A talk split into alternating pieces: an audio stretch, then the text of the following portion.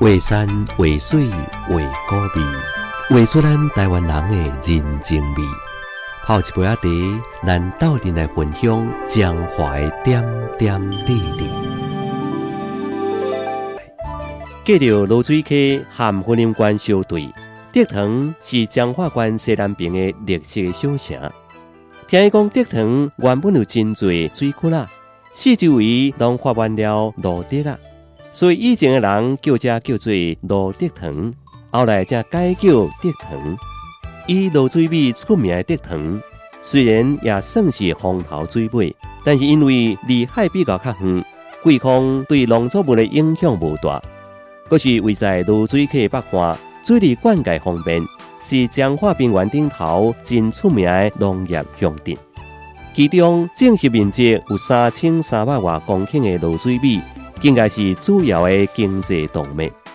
德塘乡出好米，全台湾第一大米牛的厂商，都是位在德塘。关关的稻谷冷藏库，是绿野辽阔的德塘乡上界明显的地标。看到国村，德塘人就知影到处了。除了卤水米，德塘也有荷兰豆、芭乐、西瓜等等丰富农产，各种出食客甲芳甜都接袂来啊！德塘人都是有奇妙的本事，将当初的水库啦变成今仔日的丰饶的良田。伫咧德塘一百外岁大树公的边啊，热心的乡民有讲未完的故事，宁静冰回午后，互人想起着迄首传唱真久的歌。小城故事多。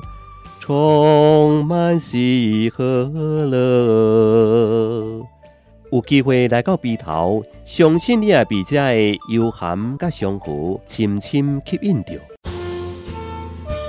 为山为水为高鼻，为出着咱中华人的人情味。